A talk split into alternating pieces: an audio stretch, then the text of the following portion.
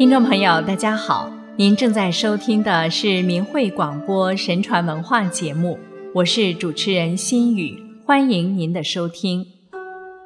色欲是最能动人心魄，而又最能毁坏人的身心健康和身名福分的东西。古往今来，无论是名臣世子，还是修行之人，他们惧色不贪、洁身自好的故事。一直令后世称赞、经久传颂。今天我们就来讲讲他们的故事。西汉的今日碑，面对皇帝赏赐给他的宫女，能够做到像在皇帝身边一样的守规矩。南朝刘宋时的楚渊，身材魁梧，相貌英俊。山阳公主安排他在西上阁睡觉，一连十天，面对公主的挑逗，仍旧毕恭毕敬，从入夜站到天明，彻夜未眠，心如止水。这些名臣的大节与风尚，成为人们争相效仿的榜样。在古代的民间。像这样聚色不沾、高风亮节的故事也很多，同样让人感佩和叹服。一，合成巨银，天赐官禄。北宋宣和年间，有一个名叫何成的人，精通医术，名声在外。县城里的孙氏人患病久治不愈。听说何成医术高明，就多方打听到了他的地址，请他到家中治病。孙世仁的妻子长得很漂亮，年轻貌美。他私下里对何成说：“我家夫君患病很久了，为了医治，家里值钱的东西全典当卖完了，病还未治好。先生出诊，实在是感谢。”但无钱支付诊费医药，小女子愿以身相许作为酬谢。何成听罢，立刻正色说：“夫人何出此糊涂之言？你家既已赤贫如洗，我行医救人，又怎能成人之危？我会精心为你丈夫治疗用药，不取分毫钱财。”但请夫人自重，不必作践自己。孙氏人的妻子听后十分惭愧，感激不已。当晚，何成睡梦中感觉他被人带到一所官府，大堂宽敞明亮。堂上的官员对他说：“你行医重德性，犹能不趁人之危，不污乱妇女贞洁。”情操高洁可嘉，感动神明，特奉玉帝旨意赐给你官职，赏钱五万。他醒来后觉得只是一梦而已，一个乡野草医怎么会福禄加身呢？便没放在心上。半年后，东宫皇太子患病，皇宫御医遍治无效。就到处张贴告示，在民间求访高明的医生。何成应召，皇帝下令召他入宫。太子只服了何成的两剂药，就痊愈了。于是皇上很高兴，赐给他衣冠直禄，另赏五万。这时何成忽然想起梦中之事。讶异于神明之言，果然不虚。二，刘礼顺三载同事不乱。刘礼顺，明代河南杞县人，青年时曾受聘于一富翁，设管教徒受经。富翁特地雇了一位年轻貌美的婢女，专门侍候刘礼顺的饮食起居。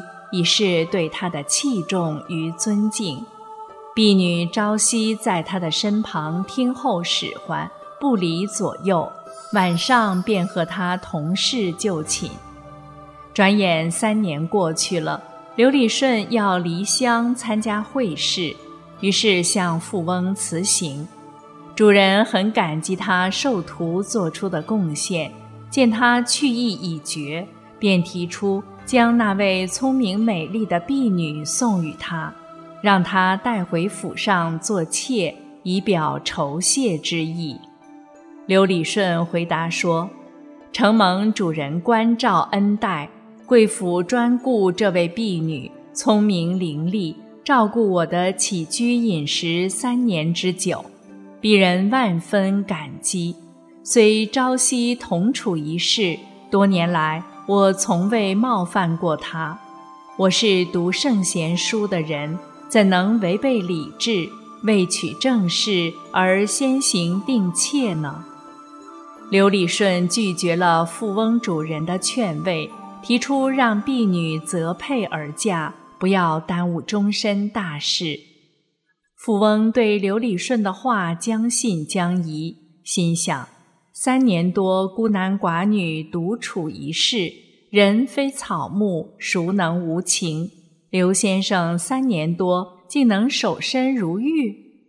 富翁嘱咐夫人私下问婢女实情，婢女说：刘先生平日是个很严谨和庄重的人，未有一句挑逗之言。不曾有过分的举动，即便偶尔奴婢有贴身的服侍，他亦没有丝毫非分念想，没有碰过我一下。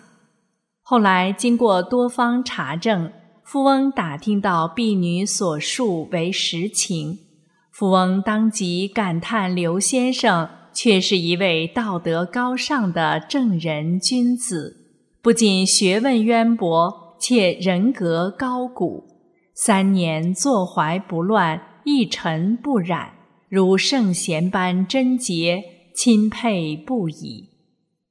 有诗赞曰：“野容芳姿惠秀仙，三载随君一世眠。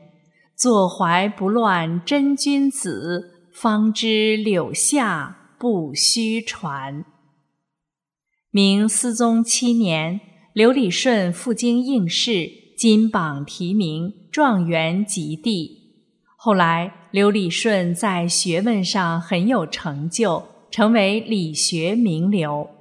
知道他的故事的人都说，刘礼顺具有冰清玉洁般的品行，这是上天对他的赏赐啊。三。林长康借银悔过，事业成。古代山东有个叫林长康的秀才，到了四十岁还没考中举人。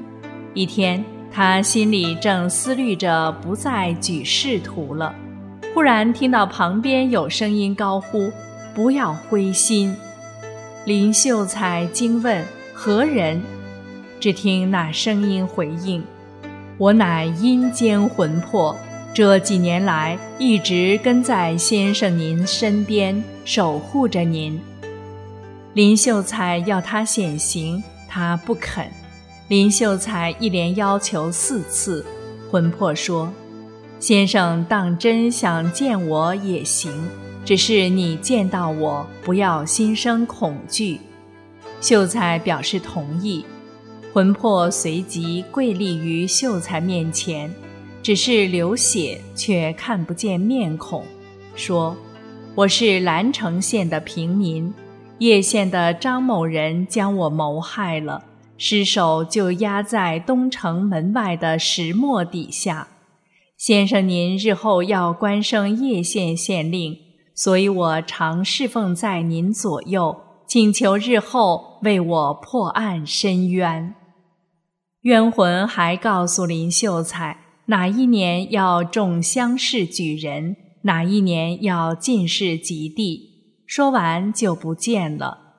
到了那一年，林秀才果然举孝廉，但是预言中进士那一年却爽期了。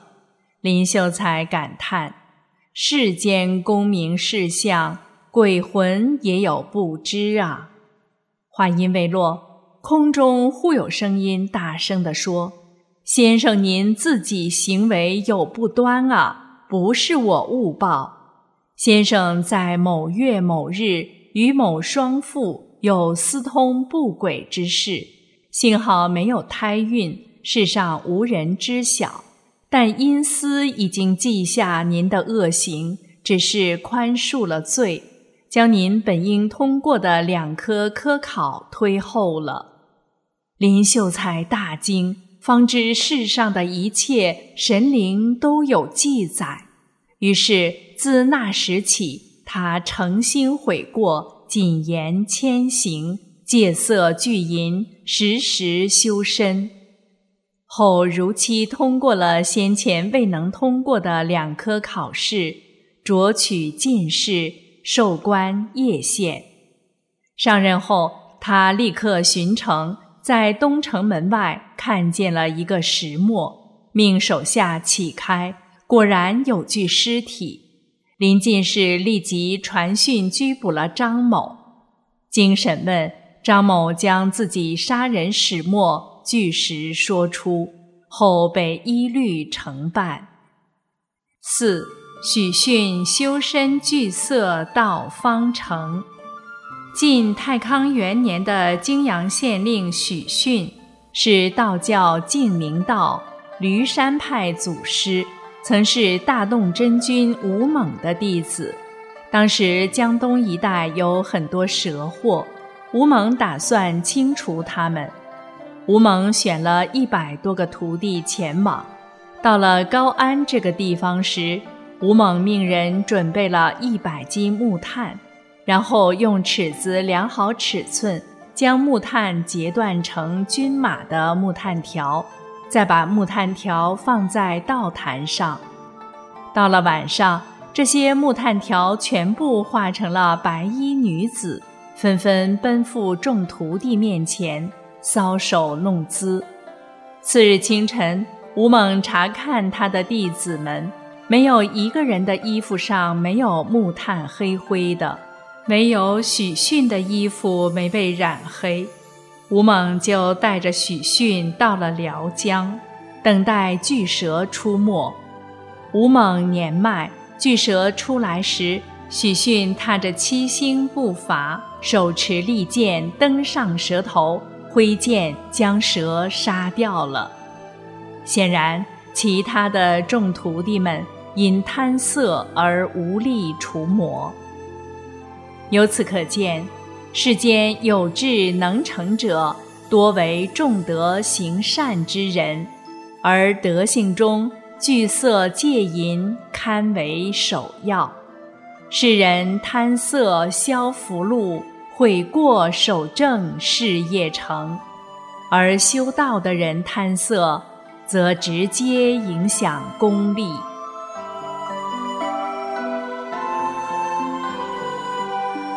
好了，听众朋友，故事就讲到这里，又要跟您说再见了。